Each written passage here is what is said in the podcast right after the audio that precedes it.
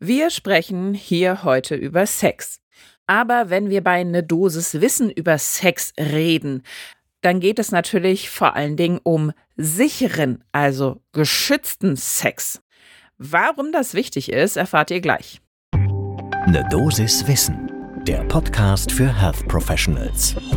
Guten Morgen und willkommen zu Ne Dosis Wissen, dem täglichen Podcast für das Gesundheitswesen. Eine Dosis Wissen gibt's immer werktags ab 6 in der Früh in kompakten 10 Minuten.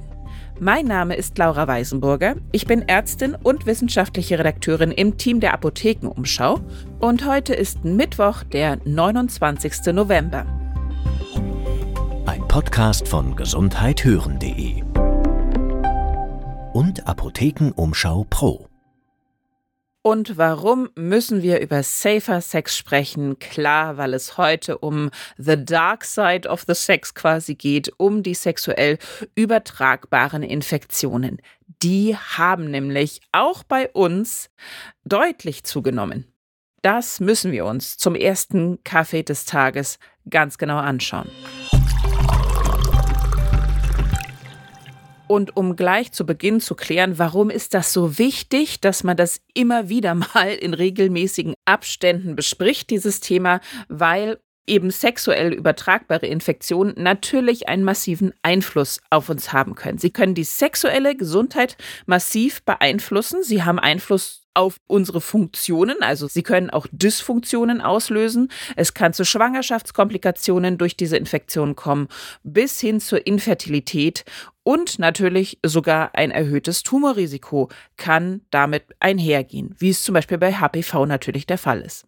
Wie hoch das Risiko für eine Infektion mit einer sexuell übertragbaren Erkrankung tatsächlich ist, ist super individuell Logisch, denn es ist natürlich abhängig überhaupt von der sexuellen Aktivität und dem sexuellen Risikoverhalten.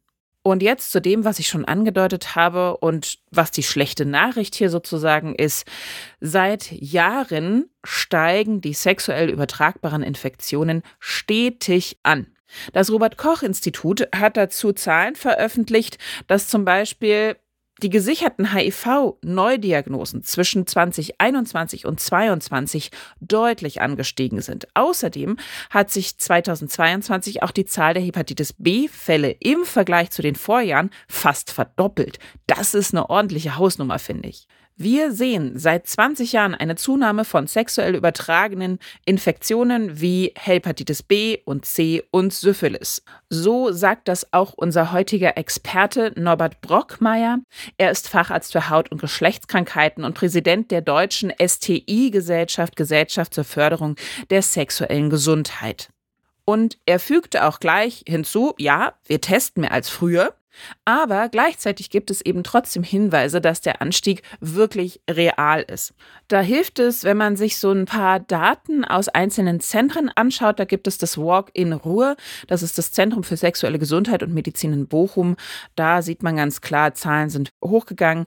Und Brockmeier sagt uns auch, nicht nur die absoluten Zahlen steigen, sondern auch die relativen. Und das spricht für eine reale Zunahme.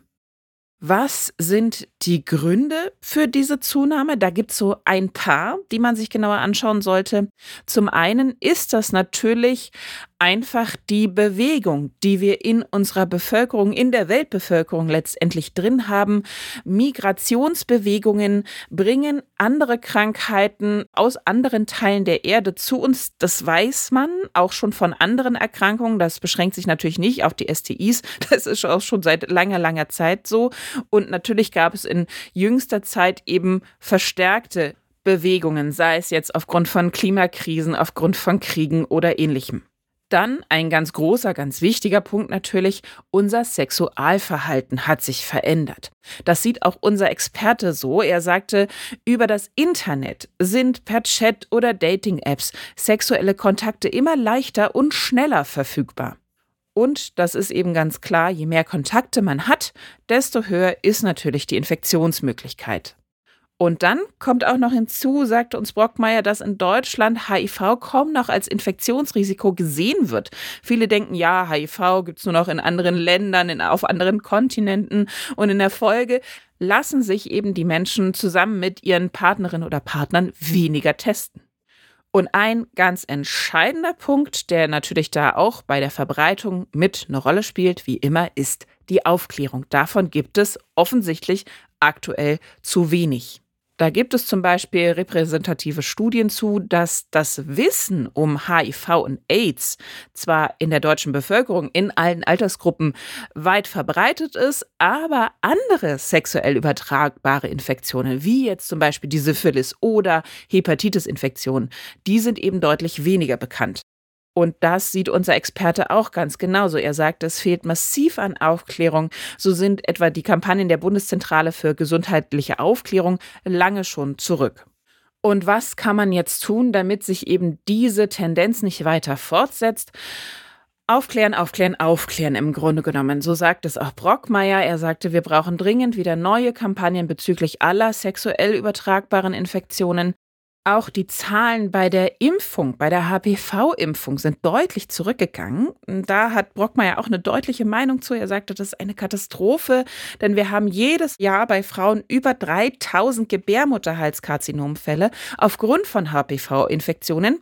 Kleine Anmerkung von mir an der Stelle, da haben wir auch eine Folge zu, hört da einfach rein. Plus Peniskarzinome natürlich oder Analkarzinome. Und solche Tumore wären durch eine Impfung zu rund 97 Prozent vermeidbar. Da sagt er, wir müssen uns an Australien orientieren, wo Gebärmutterhalskrebs durch Impfkampagnen selten geworden ist. Und ja, da muss man ihm auch tatsächlich recht geben. Das zeigen andere Studien. Länder, die organisierte Schulimpfprogramme haben, erreichen bei der HPV-Impfung Quoten von über 70 Prozent. Das passiert zum Beispiel in Schweden so, das ist in Großbritannien oder eben, wie gesagt, in Australien so. Und man weiß dadurch eben auch, ohne solche Programme ist die Impfquote deutlich niedriger. Es wurde auch was ähnliches hier in Deutschland versucht. Da gab es ein hessisches Modellprojekt. Da gab es zwar eine deutliche Steigerung der Impfrate durch gezielte Aufklärung der Eltern und Engagement von Impfärztinnen und Ärzten in den Schulen, ganz niedrigschwelliges Impfangebot vor Ort.